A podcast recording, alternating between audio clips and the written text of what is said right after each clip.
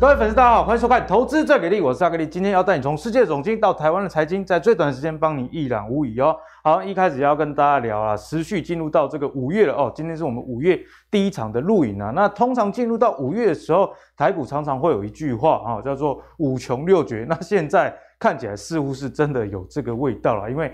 高居不下的通膨，以及可能会提前缩表的情况下，哎，现在股市其实状况真的都不是到太好。那周四的凌晨啊，这个联准会即将要公布最新会议的一个结果，那到底会升息几码？我想这也是大家所关心的。那目前市场上大家预期大概会升两码左右啦。那如果超过两码的话，哎，这个对市场压力似乎就又更大了。那我们来看一下，这个美国十年期公债殖利率似乎也开始提前反应，即将要。公布新的这个升息的呃这个进度，我们来看一下，美国十年期公债殖利率已经到二点九九了，哦，大概是三 percent 这样的一个水准啊。那三 percent 水准势必就对股市有很大的压力，所以你看最近啊，股市啊，不管是美国的还是在台湾，诶，如果有上涨哦，那可能过一下又又往下掉了，因为市场上投资人其实我觉得还蛮人心惶惶的，逢高。哦，就就出啊，这个逢高就出也不是赚钱，就是少亏一点，就阿弥陀佛就很不错了哦。所以现在市场上看起来似乎没有让我们乐观的理由啦。但是呢，还是有不幸中的大幸哦。不幸中的大幸就是这个 PCE 啊，哦，这个物价指数 PCE 呢，年增率六点六 percent，哎，看起来也还是非常非常高，代表这个消费者的支出节节的高升。不过呢，是一个低于。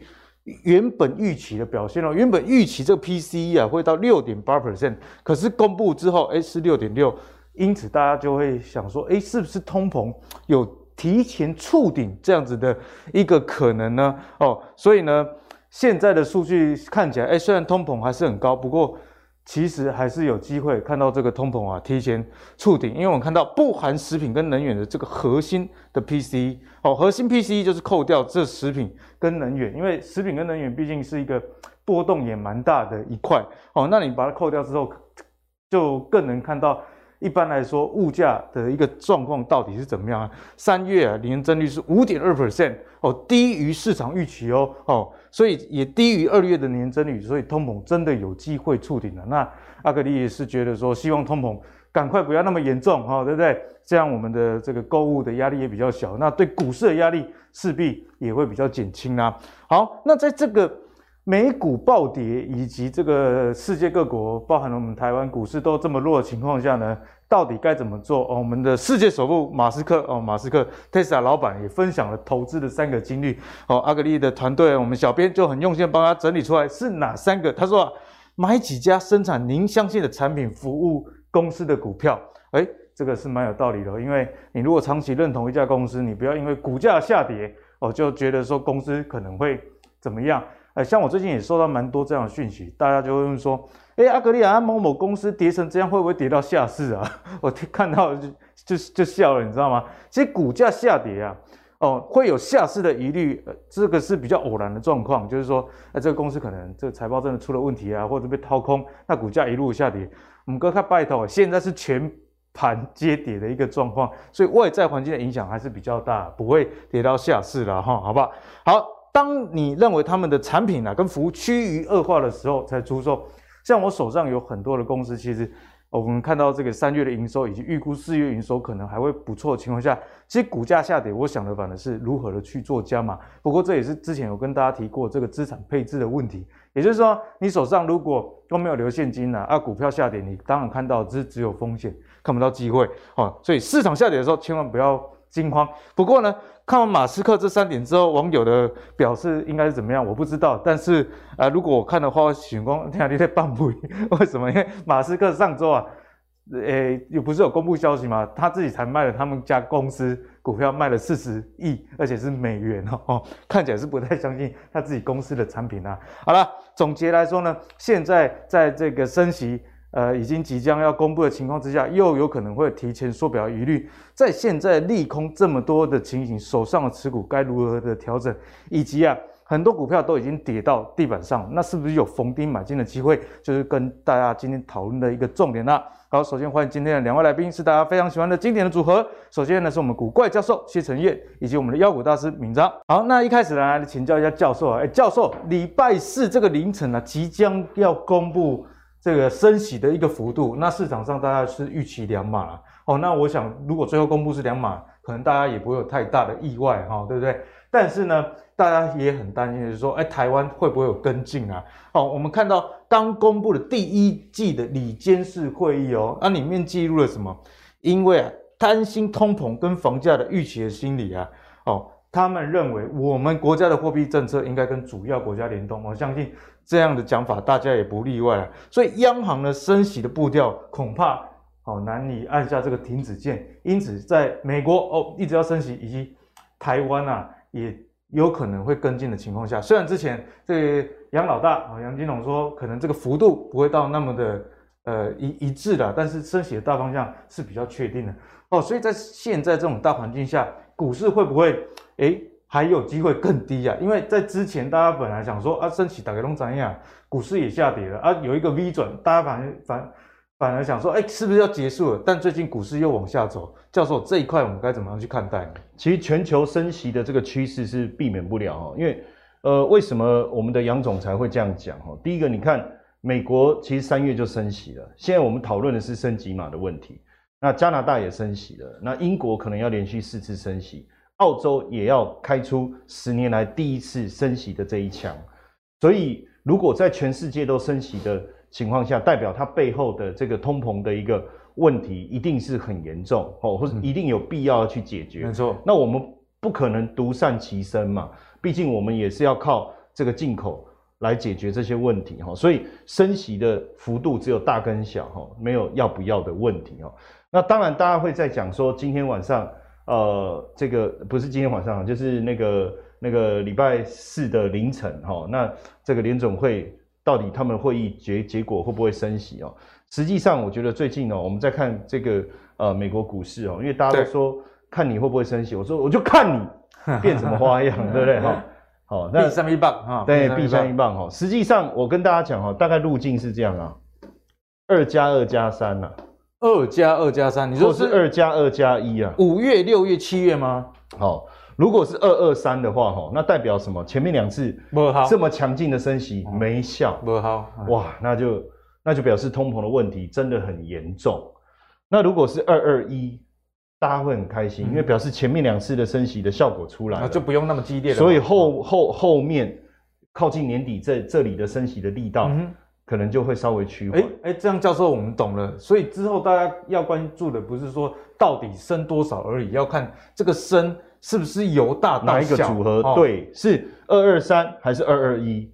那因为二二这这个这个环节，其实已经先影响了整个股市的一个呃脉动了。为什么二二的情况下，我的本益比一定要被调降？对，还有我一直强调这个，我们在节目里面讲过非常多次，我今天不赘述了哈。它对呃企业的影响，以及对民众消费信心的影响。所以为什么？这些美股的部分，哦，你看像这个，哦，亚马逊啊，这掉下来，Meta 啦，哦，都掉下来，然后阿发贝也掉下来，哈，然后你看这个，哇，这个 Netflix，哈，这个我一直在讲，惨不忍睹，惨不忍睹，这个上次我们就讲了，哈，我就说，你当你你这个呃消费的压力越来越大的时候，你绝对不会先选择的是不吃饭嘛。你先选择就是退订哈，不要看影音的，努力的去工作。不是啊，影音还是要看啊，找免费的 地。我都用我姐的，共家人共享。我都想办法破解那个免费的，但是他会一直跳色情广告出来，比较麻烦而已。但你不要冲动，你不要把你秘密讲出来。哦，对，你不要冲动又去按了色情广告哦。哦，这个要小心。就变免费最贵。哎，对，就免费最贵。然后像 Intel，你看也是破底，对不对？哦，AMD，其实这都在反映一个事情哦。我大家不要觉得说。呃，这个不是一只股票的问题，嗯哼，这个是一群股票的问题，而且都是大只的，那就表示说这个产业的后续的一个发展，其实大家要特别特别小心。我觉得是这个，当然关背后的关键还是在于美元的部分哦。像每次我都会帮各位整理这个叫美元筹码的部分哦，这个是一个很重要的一个资料。为什么？因为我们在看美元的时候，其实从呃今年。呃，农历年回来，我我来这个节目，我就一直提醒大家说，美元会一直走强，美元会一直走强。有教授讲，那当然很多人都弄不了高信到了哦。啊，等到这个现在来问我怎么办呢？对，我老公啊，你的叫你卖做些行代志啊，你的便宜要走啊，做了过来问我讲要安怎，我就给扒落啊嘛，对不对？这个时候其实我也很为难。我得给我师姐来给你处理。师姐，这时候我只能还是叫技工来帮忙了，对不对？好，这个很困难了。我我要讲实在话，就是现阶段你问我，我也不知道该做些什么事情。对，但是我们能肯定的是，大家对美元的看法还是持续的强势哦。你你去想一个，如果说美国升呃，比如说升到二点七五好了，对不对？哦，比如说本来我们是零与一之间，呃，不是，本来是这样。零跟零之间的距离，假设，对，没错、哦。然后结果它升到二点七，我们不想升了嘛，我们升到一，这个差距其实拉大了。嗯。那自然而然资金就会往哪边流？往美元流。对，那现在当然你说国际资金的一个流向，那我们就要去思考是各国升息的力道跟美元之间的差异嘛。那以目前来看，美国的确实它的通膨的压力特别的大，那它升息的态度也特别的鹰派，所以为什么所有资金往这边流？然后国际的这个期货的筹码。其实也是相对看多，大家都在提早卡位了啊，就是要卡位。那当然你说卡了，大家都卡到位置以后，它就不会再涨了，就就就变这样。嗯，但是美元是不是相对强势？是还是？但是它还有没有够空间？可能就少了。所以你要问我怎么办，我也不晓得。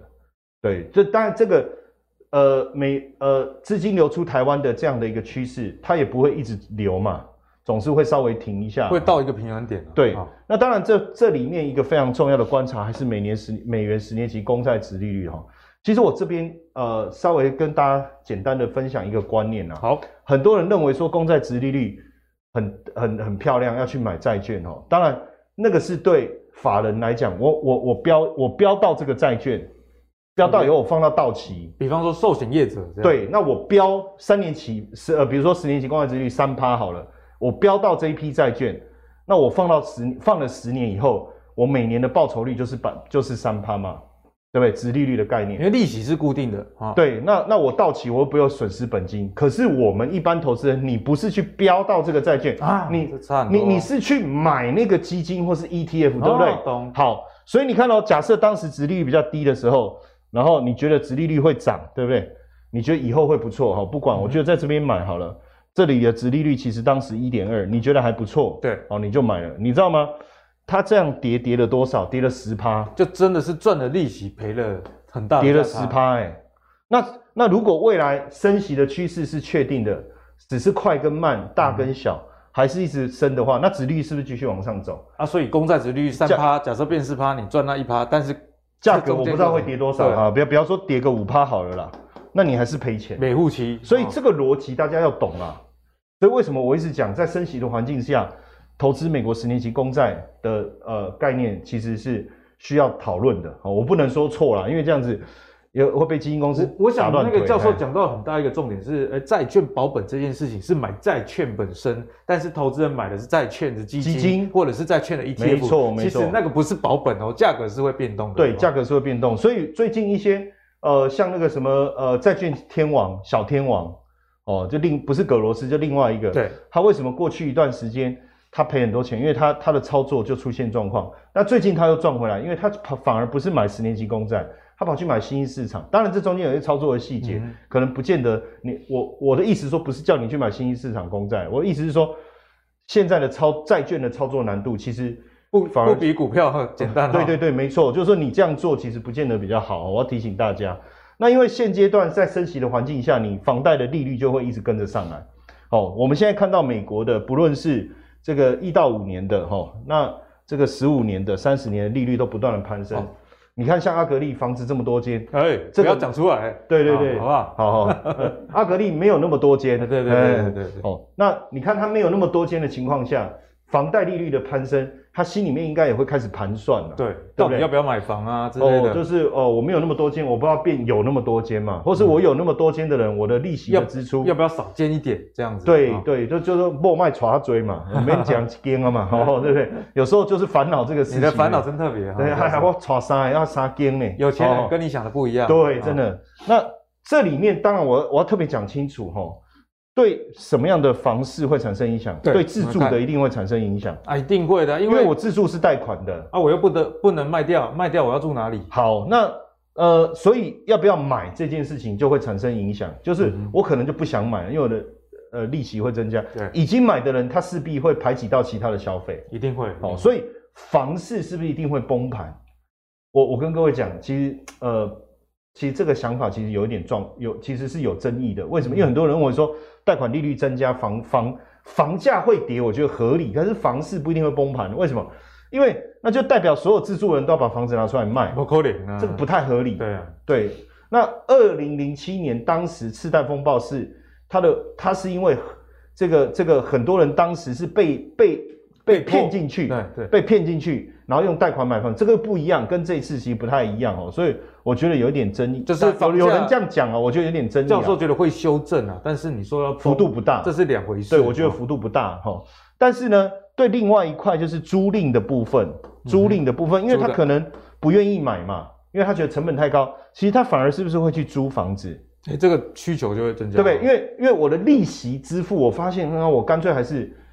租房子算了，所以对租赁反而租赁，我觉得是会成长的、嗯、哦，尤其是商业类的哦，这一些，所以我觉得在看这个的时候，你你要去思考，不是单纯的就是说哦，房贷利率上来，房贷族的这个利息支出，人家房市会崩盘，嗯、这个逻辑有点来的太快。这个我觉得这这中间跳得快一点，也许后面房价确实会有一些修正，因为毕竟，但是它的传导传导的效果会比较慢。对，没错，传导的效果会比较慢。你看之前我不是在讲传导效果吗？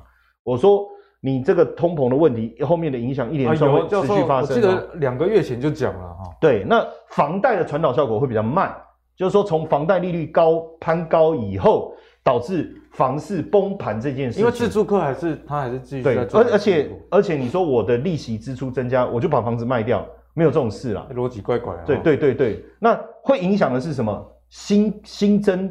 购买的新购户，那新购户也不会马上就觉得，因为他还没付过利息呀、啊，他那他只是可能 他要去看房子，然后他看等你利息涨很多的时候，他才会觉得，哎、欸，跟我原先盘算的不太一样，就出价的这个幅度就不会那么大了。对，所以我我觉得这个影响没有那么快。对哦，然后但是开始慢慢影响，当然最主要我觉得还是在物价的部分，因为消费者物价指数确实，你看三月份美国的已经攀上来了，而且。这个我们都讲过，我不多说。但我觉得特别看一下欧洲的部分，要看欧洲了，因为我们发现欧洲最近攀速上来的速度也变快了，因为欧元区的消费者物价指数接也开始接近百分之八。哎，这个是幅度是用跳的啊。对，所以我所以我觉得它现在年增率跳的速度这几个月下来有点快，因为之前呃我在看欧洲的资料的时候，他们是说我们的呃通膨没有那么严重。可是从俄乌战争之后，其实这个影响确实也出现了，不管是石油啊、天然气啊，都涨很多。对，所以我觉得这个区块大家还是要特别留意啦。就是整体来讲，应该就是呃通膨的问题绝对不是短期可以解决的，所以我们后面要看是二二三还是二二一。好，那教授也跟大家讲得非常清楚，之后升息啊，这个是势在必行，一定是电房啊啊代机啊，一定是电底房啊电啊，只是说到底这个升息的码数。那、如果是所谓的二二一，那当然是最好。那你升息越来越少码，就代表说之前升息的码数确实已经对通膨产生降温这样的一个效果。哦，也提醒大家要注意教授说的这一点啊。好，好，那刚刚跟教授聊完这个通膨之后，我们来看一下市场上的需求了。我觉得现在为什么股市这么的疲弱，有一个原因就是通膨哦，让大家这个消费支出可能会有排挤啊，进而。达到所谓教授的连锁效应，也就是说，呃，企业的营收就会变少了。那另外一个议题，我觉得是，哇，这个制造端确实也有一点状况啊。我们看一下美国四月 ISM 制造业的指数哦，哦，这是四月是五十五点四，那。三月呢是五十七点一，诶，也就是说这是呈现一个衰退的情形，而且是二零二零年以来啊新低的这样的一个位阶哦，所以确实，诶，制造业的景气目前看起来确实是不是太太好。那我觉得除了这个。需求面可能有问题以外，哦，刚刚那个可以看出，个需求面可能有问题，所以制造业指数才会下滑。另外一个层面是说，哎，就算我有需求，我可能也出不了货，那可能就会进而影响到我的营收啦。像我最近买了厨师机啊，就就要等一个月，我等一个月之后又叫我再等一个月，而没送啊。后来我们会不会以后未来一年的节目都在讲厨师机啊？没有，我除湿机今天晚上会到货。哦哎呦哎呦哎呀，我去别家买买了比较贵的啦哈，就是那种高 CP 值的，通常都被大家抢光了。那为什么会这样？就是晶片呢，跟其他的原物料都还是持续的短缺，所以造成的是说，不管现在手机呃，例如说苹果执行长库克就有讲啊，iPad 在最近一季会有严重的一个供应的限制。为什么？哎，市场上其实还是有人要跟我买 iPad。但是我就缺晶片，以及是这个上海啊、中国有一些封城的一个状况，都影响到这个供应链啊，更不用说是这个车用晶片了。哎，教授，我最近订了一台特斯拉 Model X，但是呢，据说这个交车大概要两三年啊，所以我也只是想说排爽了，换点护刹钱扣两，所以车用晶片确实也影响到车子的一个供给啦。哦，所以教授，我们综合这样来看。需求面好像下滑，因为通膨排挤到消费。那真正有需求的部分，不管是车还是一些呃大家有信仰的 Apple 的产品，又因为这个零组件的短缺，没有办法顺利的供货，影响营收。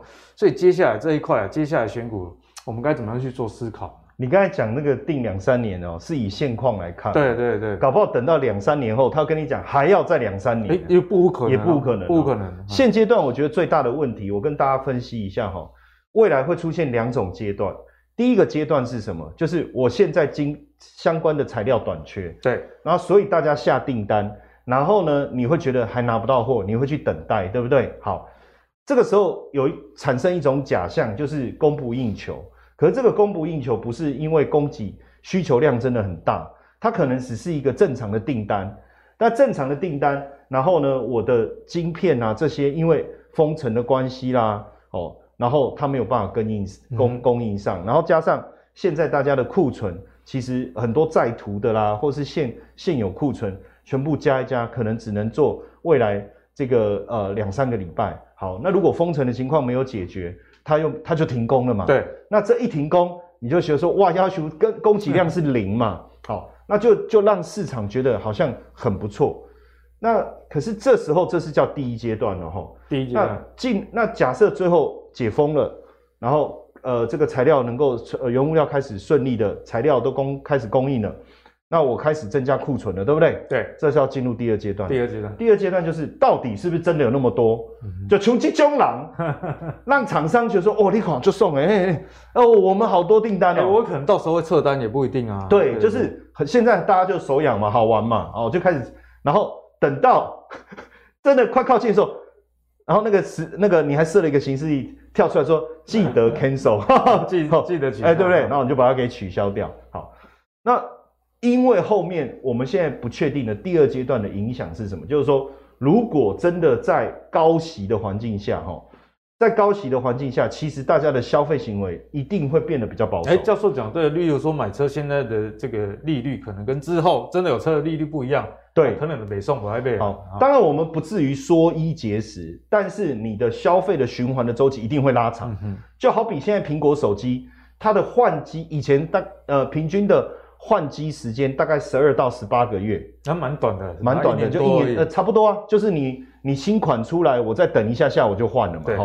已经从过去的炫耀财哦，到现在呃换机周期是三十三个月哦，差那么多对，二十八到三十三个月，等于是说它手它已经不是变成炫耀财，而是变成一种呃，如果我真的觉得有必要，或是你的手机的功能有一些新的，嗯、我能够补足我现有不足，我才会换嘛。好，所以就会变成整个消费的状况递延了。对，那这个递延的一个结果，再加上这个高通膨哦，高高。呃，利息的情况下，它一定又会排做一些排挤，对，所以我我担心的是说，到了第二阶段，实际上的这个数字还是上不来。所以为什么像 IMF 他们，像 I IHS 他们也有做一些报告啊？他们其实普遍预预测今年的经济增长率是会会比原先预估来的更差。嗯哼，哦，我我觉得这是一个主要原因。那在这样的一个环境下，我不知道刚才前面大家有没有听懂，就是说。如果是这样的一个情况，当然比较乐观的状况是说，到了第二阶段的时候，大家的消费意愿没有改变哦，但是我觉得不太容易哦，不太容易，我觉得不太容易，因为你股票市场最近的表现也不好，所以在这个情况下，我当然就是借用一个这个非常知名的读作家，他曾经写过一本书，是，是不是这个姓谢？哎，对，刚好跟我同姓哦。姓谢。然后他出一本书叫《神奇五四三选股法》，其实就哎，那就哎就啊，就你的，你看这个。跑到节目上来打书了哈？没有没有没有，但书还买得到吗？还是当然买不到啊，所以没有打书的问题嘛，对不对？绝版的。每次人家问我说啊，你怎么来打书？嗯，我说这个书现在只能国家图书馆借得到，我要打什么书啊？绝版绝版哦，对不对？买不到，连我自己都没有哎。哦，为了这个东西，那我还去网络上找别人的，我还不能把他的拿贴过来，为什么？这样我还违反著作权。结果是你自己写的。对，看我就想说，哎，这个好怪啊。就我截他的图，我违反著作权，因为因为他已经整理过了，你知道吗？嗯、啊，我是作者，然后到时候我被告，对不对？嗯、所以我只好自己 key。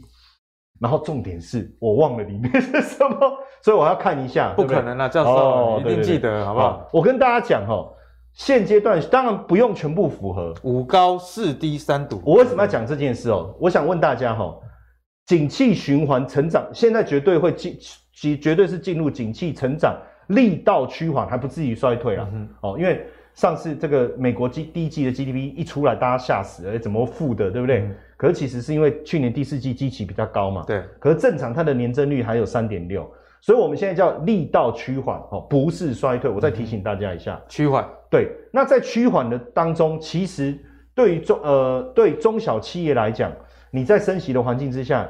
你的变，你的应变能力一定会比较差，哦，一啊，这个时候你会发现一些大的公司，嗯、其实它比较能够掌握一些资源，对，比较能够调度，哈、哦，比如说像鸿海就很明显嘛，其实这一波它就很容易去在各个它的供应链去厂房去调度嘛，哈、欸，我的它的厂实在太多了，太多了，哈、哦，所以我觉得在选股过程中，第一个你看你要的是什么？你要的是 ROE 还是你要的是殖利率？哦，如果我今天我这样五个都要，不太可能。但在这里呢，基本上你如果是在高速成长的阶段，我会想要是 ROE，ROE 要强哦。巴菲特说十五 percent 以上最好。对啊，但是现阶段来讲呢，我我我我会特别重视的是毛利率。好，毛利率为什么？因为如果我今天在这样的环境之下，我毛利率比较高的，我比较能够去应付啊，比较能够抗通膨。对，但是如果你又只看毛利率，你会发现又有问题，所以。其实是一连串的看下来，哈，但通常我是反着反着思考的。什么叫反着思考？我会先去找这个独大、独特、独家的公司。独大、独特、独家。对，比如说这个像阿格力很喜欢那个大树底下好乘凉，大树药局。但为什么呢？其实你看它就是它不是独大，也不是独家嘛，不是嘛？药局到处都有啊。对。那为什么它会这么强？独特嘛，就是它做出了非常大的一个。一个一个差异性，门市的体验跟其他药局不一样。对，那这个叫独特嘛，哦，所以我们讲的就是你要符合。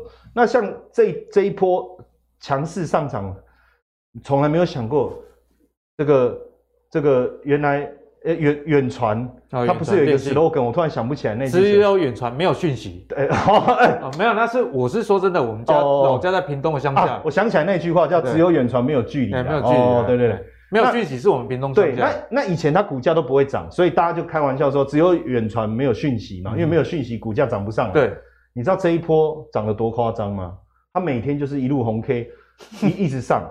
那这种就是什么？类似它也不算到这个独家，可是算几家独大，算几家独大。我的独大就是说几家，所以这时候如果你选这一类的股票哦，实际上它能够帮助你去应付这些问题，所以。你这时候你只要回来对一下就好，哎、欸，是不是低贝塔值啊？像远传的例子就是，它之前也是低贝塔，低贝塔值，然后它当然也没有很多的负债。对，当然我觉得更重要，现在法人更在意的是本益比啦。哦，你的本益比是不是够低？我觉得这个非常非常重要，嗯、比较防守的思维。啊、对，所以为什么这一波你看，假设是从五到三，你会陷入另外一个盲盲迷迷失。就比如说 IC 设计的毛利率都很高，嗯、哼可是实际上。它可能是高贝塔值，贝塔值动一点五以上，它是高本益比，对，所以到这里你就发现就被删掉，所以要综合来看了，因为教授讲的这个五高算是基本面的部分，对，哦，那这个低跟市场面其实是有比较有关系，那当然独就是它的产业的特性，是，所以通其实照这样子下来，其实以现在来讲，我觉得比如说公用事业类的股票，嗯、哦，其实就蛮适合的，然后像这个食品类股，其实有蛮多都符合。在在这个环节里面的，是比较稳健的这个现金流收益。对，没错没错，也会在这里面的。当然，呃，未来我觉得也还有很多的议题可以讨论。就是说我这个思维是比较偏向在我就一个大环境的一个变化的角度来看，比较逆势的时候。对，当然你如果说，呃，我可是我喜欢比较刺激，我希望在这个环节点，我能够掌握到比较。更仔细的操作，那那这不是我擅长，嗯、哼可能就要找妖股大师。好，那我们等一下就来请教妖股大师，谢谢教授给我们的叮咛啊。哦，这个神奇五四三选股法啊，这个书已经绝版了，不过没关系，教授在今天哦，投资最给力，独家跟大家分享，哎，五四三到底是哪一些的内容？哈、哦。好，那我们接下来请教妖股大师，回到我们台股的部分。哎，妖股大师，最近呢、啊，欸、我们看一下我们台股的 K 线，今天是迷迷茫茫。嗯、哦，那前一阵子有一个跳空上涨，大家本来想说，哎，要倒撞反反转呢。哦，所谓的倒撞反转，就是用跳空上涨啊，补掉之前跳空下跌的缺口，这样是一个。非常好的讯号，因为哎，我之前跳空下跌，代表说大家就看衰嘛，啊，现在有办法又跳空上涨，有那种气势扭转的意味啦。不过呢，最近呢，这个成交量金价是密密麻麻，我们看到五月三号成交量是一千八百零八亿，哎，就顾不看的两千亿以下。这个我们刚录影节目前呢，哦、我要跟温教授说，那个一千八，这这这不要看了啊。哈哈，我我我那么破嘛，不爱胜啊。他表示连他不看盘，连盘都懒得看了。嗯哼。但不要想得太糟糕，原因是什么？对，你有准时收看这个节目的朋友们，至少你三月底股票卖掉了嘛？你至少四月的第一个礼拜你股票卖掉了吗？没有卖光，你也有减码嘛？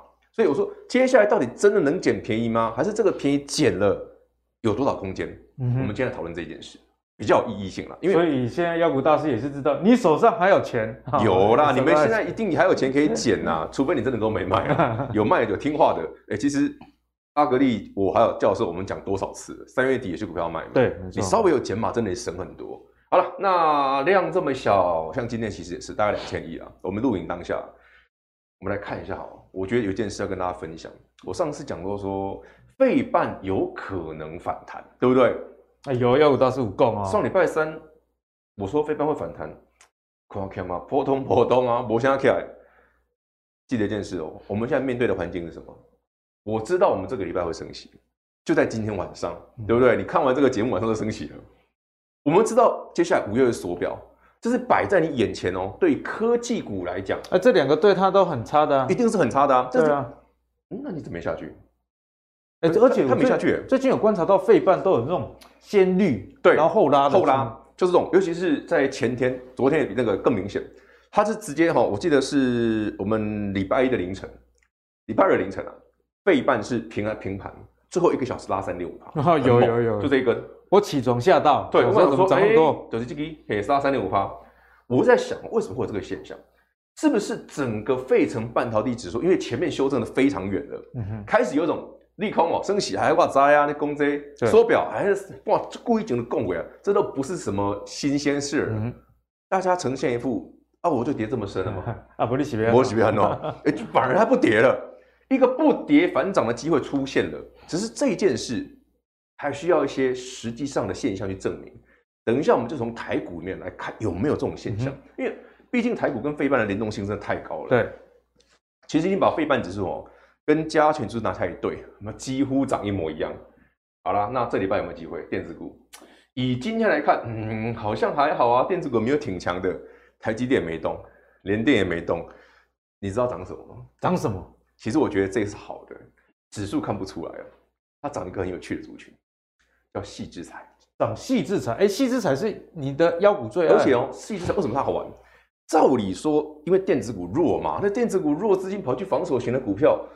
那防守型股票最近没有很强的状况下，怎么会跑去买涨矽智财？哎，对哦，矽智财一那个 EPS 都非常的，有时候有有赚钱没错啊，但是你那个股价跟 EPS 一对就，这本益比有点夸张，你知道吗？当不当当四五十倍的一大堆，超高的本益比，对哦啊，超高本益比的族群怎么动了？这就是我在讲的。嗯、如果今天矽智财这个族群动，那就是什么？你半导体的最上游动了，那半导体最上游动了。像今天我们之前节录节目当下有一张股票，环球金动了。环球金动，哎，对，环球金动，环球金也是已经死马当活马医的，都就顾尾嘛，躺很久了嘛。哎，环球金动了。然后呢，上次跟他聊过，矽智财有什么，像什么创意啊，嗯哼，这种股票动，这个是一个警讯哦，就是台北股市确实电子股也在开始不跌反涨的现象。因为这个族群为什么很重要？它是人气指标。你细致才动，你半导体动，IC 设计。大家最喜欢的电子股会动，我就，是一连串的对一归乖嘛，这个一动哈，台北股市真的有机会来一段，嗯哼，我认为是真的有机会，所以今天晚上当然是个变数，因为我们不晓得说到底你升息两码之后，后面会不会再讲一些更我西沙，我留你老公给不多补到后面还更多，当然市场会紧张，可是大家不要想得太坏，电子股也在动。这件事哈，慢慢的，我今天会花一点点时间，多抓几张股票分享给大家看，嗯、大家去看，哎，检视一下你过去曾经喜爱的电子股，会不会真的要来了？嗯、大家今天好好做功课，搞不好有一波不错的行情。好，那妖股大师都开金口，我们就要来跟妖股大师继续讨论啦。像最近这个金管会主委黄天牧，他说啊，这个现在台股是遛狗。哦，就是遛狗理论，遛狗理论指的就是说，哎、欸，你主人叫基本面，那狗呢就像股价一样，哎，五下可能招型条件，啊，五下个屌表，好，所以现在如果在基本面不错的情况下，有没有机会，就像妖股大师刚刚讲的，观察到？台股啊，都跌到这么深的情况下，其实有一些电子股已经开始有否极泰来这样的现象哦。嗯、那阿格里也帮大家整理了 Q1 的营收超标啊的一个十四档的公司啊。那我们看一下这些公司啊，包含的像是启基啊、合金啊，甚至到这个奇鋐。其实呢，营收的年增率都相当不错，都有双位数这样的一个水准。除此之外，更重要的是，哎，你基本上不是都要基本面呀，你法人也要买哈。所以这个名单交给大家，就进一步的参考，我可以自己记录下来，然后做做功课。我们现在重点还是要请妖股大师来帮我们解析。这一面我最有兴趣的是一档三零一七的旗宏，旗宏哦，旗宏。为什么我这样讲？你看，台北股市，如果你记得加权指数的跌幅是非常惊人的，大部分的电子股。在三月底到四月这一个月的中间哦，嗯、平均跌幅是三十到四十 percent，三十到四十，很夸张哦。所以说，你有看节目前面有卖的，你可以多赚三十趴出来了。但奇鋐很奇怪，它也是三月底四月初，哎，一二七点位跳出，可能真的回来了。可是当我们注意到回来之后，法人没有没有弃守，哎，一路人买啊。对，因为正常来讲，这样一杀下去，投信都会砍嘛，所以你就会发现说，旗红其实没有跌很多，哎。它最高一百二十七，这边是一百块附近。上星期三呢、啊，所以我才说上个星期三大家留意一下，有些电子股真的出现波段买点。嗯、如果走旗红，像我们的老朋友三零三七的欣兴，上星期三是一百九十几，今天回来两百二了。你用买的反而有赚。欸、上次这个妖股大师有跟大家讲，星星可以留意。对，可以留意，因为刚好那个时间点刚好是礼拜三，所以说大部分的电子股我们现在观察到哦。大概都是上星期三出现波段最低点，嗯哼，但是有些股票强度很够，有些股票没有那么强，涨一天就停住了，你会比较没感觉。而注意一件事哦，为什么我会推推推跟你讲三零一切起哦？伺服器的散热，它是散热族群，可是散热族群的股票很多。但它是比较纯的伺服器相关的股票，所以有些散热是是这个有人做笔电的，有人做其他的，哦、它主要是在做伺服器伺服器的部分。哎、欸，所以这个妖股大师讲到伺服器，我昨天看 AMD 的这个财报，哎、欸，也是优于预期。对，重点他就提到是这个伺服器伺服器需求上升的关系。因为今年哈、哦，大部分的电子股，其实我们之前几集就讲过，今年台北股市电子股有两个东西是很重要，一个是伺服器，一个就是你去看电动车的部分，都是比较强。嗯哼，它就明显强于。其他的族群，没错，所以说散热，哎，散热，旗红是散热，对不对？双红是散热，散热很多股票，为什么每次都跟大家讲旗红？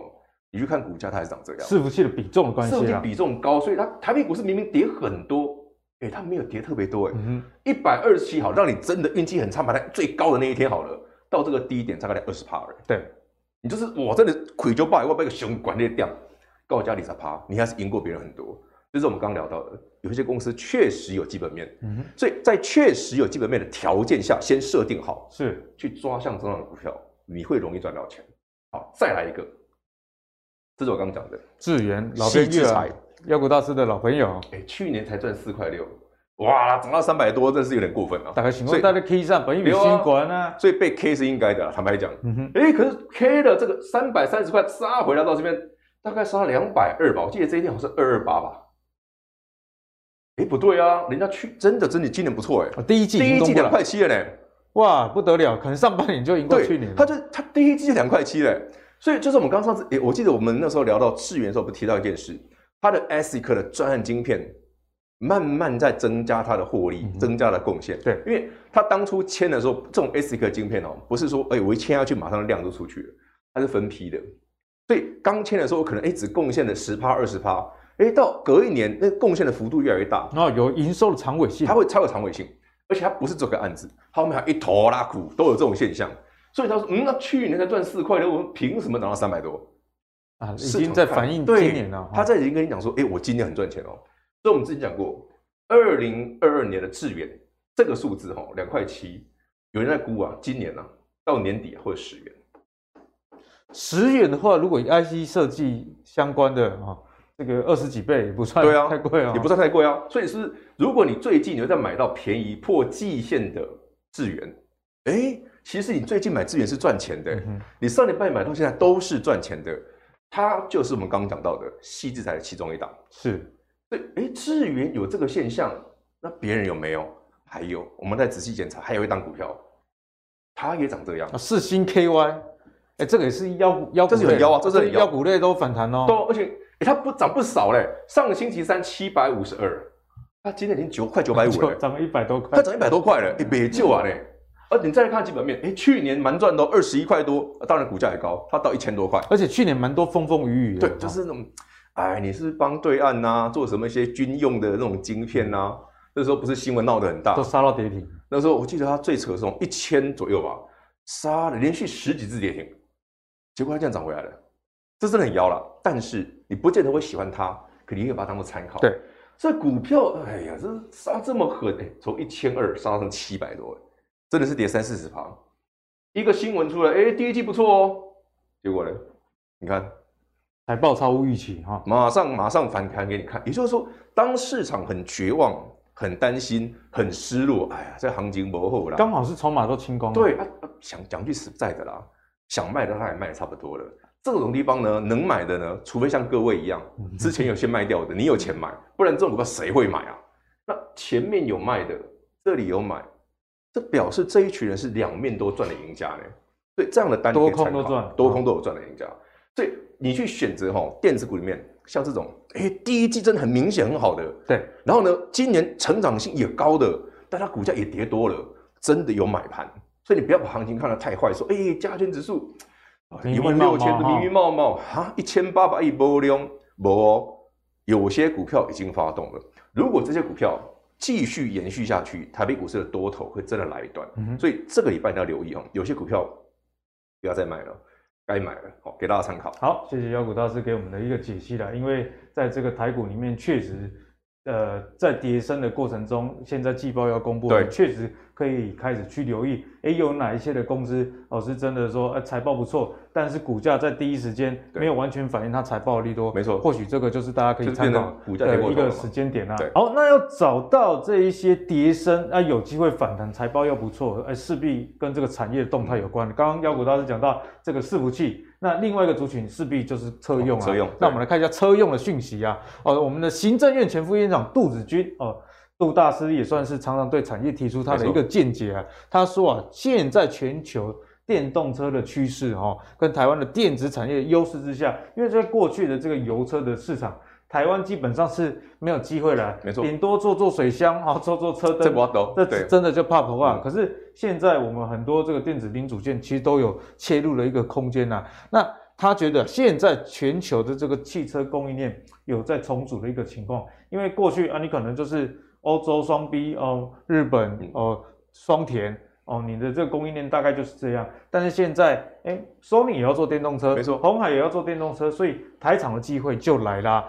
哦，所以他认为未来的贡献度会远高于台积电哦，所以真的是护国神山群啊！哦，在电动车的护国神山群，哦，所以就这个方向，哎，我们的前行政院副院长，他也不是什么专门在讲股票的，嗯，哦，所以他讲的话。相对来说就比较客观，对，没错。因此从这样的角度，我们就要请教妖股大师，在这个电动车产业里面，你有没有一些观察个股是觉得说，哎，大家值得去留意的？好，其实我我很认同他讲这段话，因为我们可以从今年以来的股价，你就可以明显看到，电动车也算科技股没有错，但是明显它修正的幅度是少的，甚至有些股票明明台北股市从上礼拜到现在，大部分的科技股其实涨幅都不怎么样。嗯对，我们我们有注意到电动车相关的股票其实特别强，而且发动的特别快，所以这点就要留意，它会不会出现？我们以前都认同啊，电子股就是先看半导体，嗯，我们的习惯是这样嘛，因为这么几十年都是这样。从去年到今年，你要留意哦，电动车有被很重要的部分。电子股开始先看电动车，对，你要变成哎，你半导体强的时候，哎，不对，搞不好电动车更强，哎，是有这种可能。我们来看这几档股很有趣哦，这几档就是后来去切入车用的部分才赚钱的。本来二级体的公司哦，一开始大家不认同，二级体毛利率不怎么样，二十趴、十趴大有人在，不是公司不好。而是那个市场上会让人家觉得说你的成长性有限，动能有限。可是你看画面上这张股票，虽然是个高价股，德维，德维，它就是目前台北股市车用二级体的龙头，而且股价走势也非常强，也逆大盘哦。这是非常强，强到我觉得台北股市好像跟它没有关系一样。就明明电子股，对，它真的是电子股啊，电子股杀得这么凶，大家平均跌三四十趴。阿力奈东博听到，这个就是以前班上考试那个数学出比较难，大家不及格，还是平均成绩五十几的那种。哎，好像讲到我哦。啊，教授教授，等一下来 Q 你哈。不合群的，这是不合群的，让大家讨厌。股票要这样选，我们常讲哦，我如果我们不知道什么股票特别好，去找不合群的，长得很奇怪。我们先看线型，对嘛？现行来看，嗯，你就真的，你连季线都没到，哎，这很过分哎。台北股市破季线很久嘞。这小子连季线三六七五德微连季线都没，而且还在五日线啊！哦、好，那我们再看这这个股票，这到谁买的？哇，原来投信买一缸子啊！那有趣了，台北股市最近在反弹，嗯哼，它一马当先先出去，对，跌跌不到你，涨有你的，这股票把它记起来，这就是好样的，这种是标准的。行情差它都不太跌，行情好第一个发动，对，所以这种股票你要列入列入选择哈。以后选股票就这样选。那妖股大师现在股价已经往上走了，哦、如果想要切入的朋友该怎么样思考？这个切对很多投资人会有难度。第一个贵，这丢三十几万你搞公这？对对，三十几万。对啊，啊过来，这股价好像涨多了，我跟着该追吗？可是你想到德维，你就会想到车用的二极体，二极体不走它啊。二极体台湾谁帮它当你、啊？所以把它当一个指标就对了。对，我说就像嘛，你看台积电好，你一定买台积电吗？嗯、不见得嘛。我买台积电供应链。对啊，就像我们之前讲，我们看联电，我一定买联电吗？没有嘛，我买资源嘛。对，同样的逻辑嘛，你把它相关的嘛，来强嘛。啊、哦，这这这这这才是正常的电子股，跌这么深才是正常的。其实大家看到不会压抑，因为因为大部分都长这样。嗯、可是你想哦，啊，淘金那个德维他丢丢。啊，后面这个强茂会差到哪里去？不会嘛？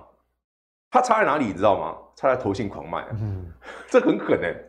观众朋友看到的数字不要夸张，用到的啊，这几缸是被狗清丢呢，是一天哦，投信砍五千张哦，结果砍完了，诶诶诶，不跌了。也就是说，当投信因为股价大幅修正，被迫砍出，我先讲哦，不不能怪投信哦。因为有时候被迫砍出啊，这没办法。怎么说？啊，我手上买太多了嘛，我手上持股多，那台北股市电子股又弱，那市场一定会把想要把资金收回嘛。所以啊，投资人如果要说资金对啊，如果投资人基金要赎回的时候，我就一定得卖啊。所以我管你基本面好不好，所以就发现说，哎呀，强茂那楼大贼，可是它并没有那么差哎。从目前的财报来看，它并不差哎。所以跌升的股票像这个就有机会反弹。就是说你从德维，哎，其实德维不错哎，基本面很好哎。你再看强茂，哎，那基本面也很好，那、啊、你怎么跌那么多？哦，原来是投信卖的，投信卖到最后卖的差不多卖不下去了，这不就是机会？你又找到一个破口，对，又可以切股票，又可以买便宜的。另外那一档也是，那、啊、我们当然这股票，我建议大家哈，不要一次只看一档，把整个族群拉出来，才有族群性啊，你才有族群性，一直教我们对，因为族群性很重要。有时候单一股票强哦，可能是特定筹码的问题。可是如果是整个族群强哇，那就对了。人家说打架要打群架，对啊，那个就绝对不是说，嗯，这个好像不太对，没有，把整体一起看，你会更有把握。你再来看另外一档五四二五台半，哎，台半涨的就跟德威很像了吧？三月营收历史新高，哎，这猛哎，很不错，很不错成绩。那你看股价也是啊，跟德维一样嘛。三月底虽然见高，下来幅度，哎，没有啊，最高九十三，现在还有八十几啊，没落掉呢。所以，我们刚刚刚三档车用的二级体就看得出来，即便跌最凶的是强茂，可整体来讲，这三档基本都不差啊。对，所以你把车用族群拉出来，二级体已经一个转强了，会不会有其他的？改天哎，导线架谁又转强了？哦，那就对了，表示台北股市车用的新主流或者车用整个族群又要往上了。所以今天看完哦，赶快做一下功课，把这三档先列进去，你再看看五 G 降了不？我先跟你讲，一定还蛮多档的。只是说因为时间，我们不可能讲那么多股票。对，给大家好好想一下哦，不要看到哎呀，大家在谈升息，在谈缩表，哎呀，两码之后还两码，高点卖空啊，哎，过会被周记，最近量低就是这样。可是回头一看，又很丢啊，啊，这些相别去。这谁买走了？这也不是一个高价。人家说这个行情总在绝望中对啊产生。市场有时候，因为我发现有时候业内很聪明，就是这样。行情好差，大大家都会减码。可是真的行情很差，像最这礼拜，大家 focus 在那个很纠结升息的问题的时候，反而筹码被吸走了。这种股票就要留意。搞不好后面会来一段大的，我给大家参考。好，谢谢妖股大师给大家解析啦。那最近呢，很多公司的第一季的 EPS 即将要公布，那不妨你可以参考妖股大师教给大家。例如说，哎，德微啊，这个 EPS 不错。那照理来说，同产业的 EPS 照理说就不会到太差。尤其第一季的营收，大家大概也知道说，到底是年增还是年减啊？所以如果在股市相对低档的时候，你就可以去抓这个财报的催化剂。我想有机会在短线上。呃，有一点获利啊。好，那我们节目的最后呢，来请教啊、呃，我们说这个数学啊，大家都考不及格，他考九十五分的这位大师哦，还有出场音效，对，啊这个、还有伴随着一点音效嘛，这是我们的古怪教授，对对对，教授。所以教授，关于电动车这一块。你这个异于常人的脑筋可以提供给我们怎样的思维呢？呃，实际上呢，基本上我们脑袋是怪怪的啦，哈，对。看你名字就知道，不然叫古怪啊。那其实呢，我我觉得现阶段在选股操作上哦，我我觉得应该要开始来操作股票，操作股票，对，而不是说空手了。为什么我这样讲？哈，其实呃，最近我们在观察市场上有一个特别的状况，什么意思呢？就比如说，呃，股市还在跌。对，可是有些股票呢，它不跌反涨，或者说不太跌哦。这这这两个我把它归类为同一个，就是不太跌或不跌反涨哦。这个结果我们就仔细去看他们的这个财报，会发现说，哎，就是说，呃，它的去年的第四季获利不错，可是今年第一季怎么样？哎，营收也大幅成长，大家大家都担心第二季。那第二季的这个事实是不是大家都知道？对，是。那为什么它不跌？甚至它还涨，那是不是其实第二季的影响对它有限？哦，这是第一个。然后第二个是不是这个影响反而让它的订单递延到第三季或第四季，所以整年度的冲击不大？嗯哼，哦，所以我我觉得这个我们一定会去研究了。事情哦，我最近有看到一个理论，我觉得很不错。他说开开车没有在看前面那两三公尺，我们都是看远的。所以教授就是这个意思了啊，这个讲得非常好哦哦，所以是要看远的，我都看右边的 哦，所以哦这这个原来是要看前面了啊，右边是女生穿短啊，对对，哎，这个这个你知道哈，然后然后他们就说，哎，你手放哪里？我说，哎呦，对不起对不起，哦，我以为这里是手刹车，好好来，那我们来看一下，比如说真顶好了，其实你去想哈，包括车用，包括伺服器，我相信它是递延而不是往下。呃，手机跟笔电我就不敢讲，对，我觉得往下的可能性比较高。那第二季缺货、缺物件，它业绩虽然上不来，但是会不会递延？我觉得难度比较高。所以你看真鼎为什么它的股价反而上来？有没有？它这这段时间，这是四月哦。嗯哼。那大家不知道第四季的问题吗？对，没有啊。所以而且你看，我我喜欢就是融资使用率一定要低，融资使用率低有什么好好处？没有那些杂七杂八的人进来搅和，所以四 percent 教授认为这这算是低的，算低啦。因为有的那种融资使用率拉得更高的哈，然后你看哦，外资虽然买一点点哈，我我觉得，因为现阶段这个环境哦，我觉得外资你你要买的大外资嘛，要不然就小外资，小外资可能是主力，OK。但是呃，我们需要有人去认真的做产业功课，嗯哼，谁会认真的做产业功课？其实就是他们，哎、欸，教授，我看你这个筹码觉得不错，因为这个起涨点似乎就是这个外资买的，他先买一些些，现在投信又接力，投信又接力，啊、那那这个外资当然他是大外资、小外资可以再去讨论，但是我觉得投信的部分就是他愿意去做产业功课，我觉得这个才是重点，就是在局势最不好的情况下，嗯、他如果要买，我认为应该买金融股吧，买电信股，他为什么要买这一支？对，对不对？其实是不是我刚才讲的这个思维？好，我再讲一个，这个股票上海封城有没有影响到它？有吧，肯定有嘛，嗯、对不对？有。好，而且上海就首当其冲嘛，还有昆山，尤其是在上海的特斯拉，特斯拉厂现在就不能动，还有包括那个那个它的那个苹果组装的部分也有嘛。好，但很奇怪的是，它有没有崩盘？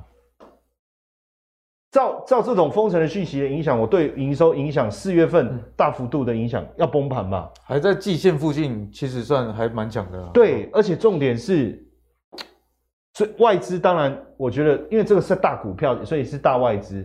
那外资在卖台股，它卖和硕，我觉得合理嘛，哈。其实外资这阵子只要是权值股，几乎都卖了。对，那可是它它这一段卖下来以后，哎，投信就进来接了，投信接，而且。自营商他在他为什么要接？自营商为什么要接这种股票？哦、对不对？有趣，而且我跟各位讲，当然我们现在还不知道今年的获利。嗯、那我用去年的获利来算的话，去年获利 EPS 多少？其实差不多也在六到七块附近。那本一比大概十倍。好，那假设今年你都没有成长，就是维持这个获利的话，十倍吧，是不贵啦。对，那假设成长的话呢？哦，那这样哎，那就不一不不一不一样了。对，那因为目前。一二三月的营收是还都还大幅成长，当然我不晓得第二季的状况到底怎么样，可是我就讲说，他的做的东西会不会递延？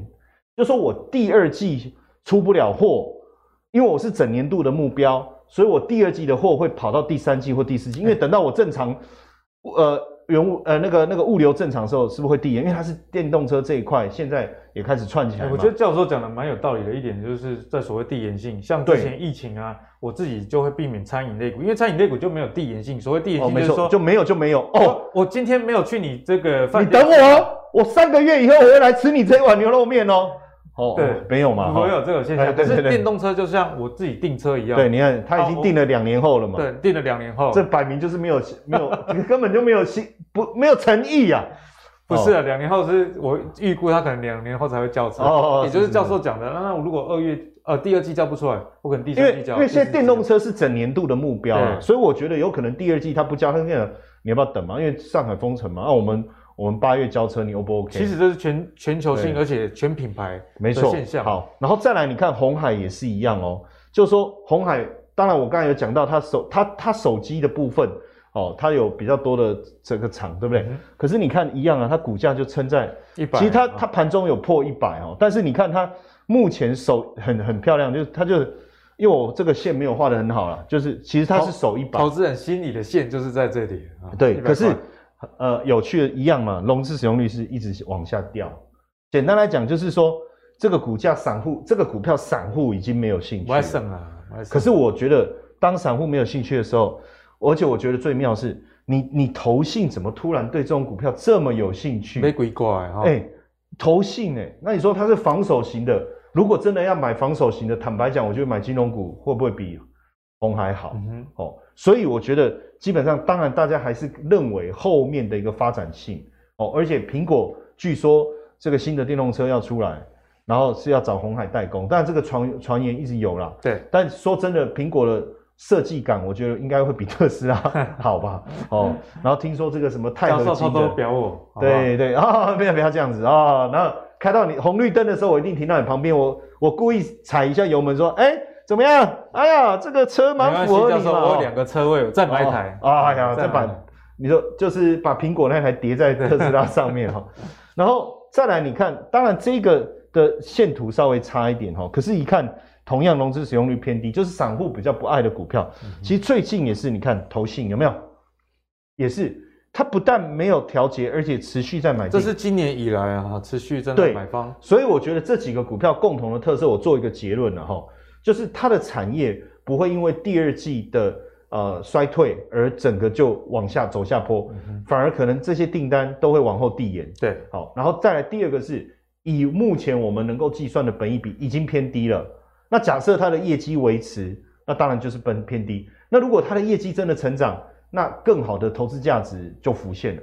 那这个是不是也是？这些投信买进的一个主要原因，嗯、跟大家分享。好，谢谢教授给大家的解析。哦，今天的节目大家真的又是收获很多的一集。在现在台股局势未明朗，而且在美国即将要公布升息节奏的情况下呢，教授也跟大家提醒啊，其实升息已经是势在必行的，是重要的是我们要观察，诶，升息的这个码数是不是由大到小，还是由小到大？如果是由大到小，代表说之前的升息已经发挥了作用，所以对未来的这个展望，大家就可以比较乐观一点。那至于在产业的部分呢，今天妖股大师也跟大家提醒啊，其实看到一些细制材、IC 设计相关的妖股，诶，都已经开始在动喽。哦，所以这个电子股到底有没有那么弱？会不会这个来演出 V 转的行情？似乎啊，在短线上大家也还是有一点空间可以琢磨。那教授跟妖股大师都不约而同的跟大家讲啊，这个电动车相关的题材还是可以持续的留意，毕竟这是一个十年的大计了。像特斯拉这个本益比一百多倍，为什么它值一百多倍？因为去年出货九十几万辆车，可是大家估二零三零年是要卖出两百万台。好，两千万台哦，是两千万台，不是两百万台，两千万台跟去年九十几万台，所以这个成长空间你看还有多大？所以呢，为什么市场上愿意给它这么高的本益比？当然不是叫大家去买特斯拉，而是说，哎，你就可以把它当成一个股价的一个指标，领头羊的角色，相关的电动的车族群在台股未来还是相当的有机会的哦。好，那相信今天的节目大家真的是收获了满满。那如果喜欢我们的内容的话，别忘了上 YouTube 订阅 MVV 财经生活频道。我们下一集再见，拜拜。